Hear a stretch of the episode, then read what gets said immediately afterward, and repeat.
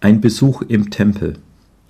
Seit Corona auch in Chiang Mai ausgebrochen ist, nutzt Familie Ferg die freie Zeit am Wochenende, um im Dschungel in der Nähe wandern zu gehen. Dabei kommt sie oft auch am Doikam-Tempel vorbei. Mit den folgenden Zeilen wollen sie uns mitnehmen und Menschen im Tempel beobachten.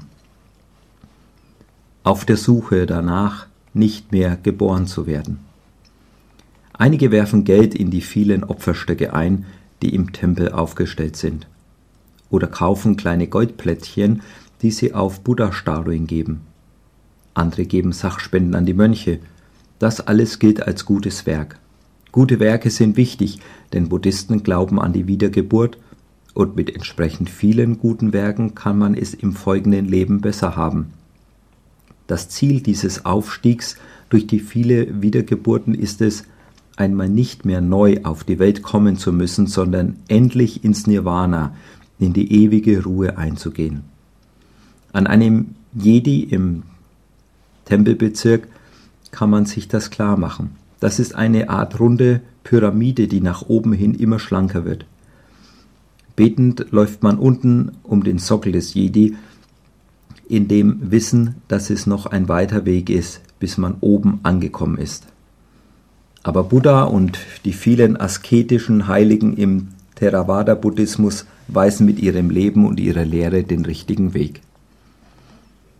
Auf der Suche in den Nöten des Alltags. Gleichzeitig beobachten wir, wie Menschen kniend vor einem Buddha beten und Opfergaben bringen, oft Blumengebinde und Kerzen. Auf einem Schild lesen wir, dass man hier für alles beten kann, um Hilfe in Gerichtsverfahren, bei Krankheit, in Prüfungen, wenn man Schulden hat, um Bewahrung. Diese Suche nach Beistand ist so menschlich, so nachvollziehbar, ebenso die Suche nach Liebe, Glück, den richtigen Lottozahlen, Geld oder Erfolg. Weniger beobachtet haben wir, dass Menschen nach Gott selbst, einer höheren Instanz oder der Wahrheit an sich suchen. Oft sind es die rein praktischen Nöte des Alltags, die Menschen zum Beten bringen. Und wir?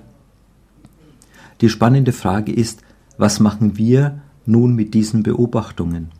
Natürlich wissen wir, dass wir als Christen Gott von ganzem Herzen und von ganzer Seele suchen sollen. Und es ist unsere Motivation als Missionare hier in Chiang Mai, dass noch viel mehr Thai diesen Gott kennenlernen, der unendlich viel mehr geben kann als das, was wir von ihm erbitten. Auf der anderen Seite nehmen wir häufig einfach die Dinge selbst in die Hand suchen selbst einen Ausweg und sperren Gott aus. Lassen wir uns von den Menschen im Tempel ermutigen, Gott zu suchen und unsere eigenen Anliegen wirklich vor ihn zu bringen.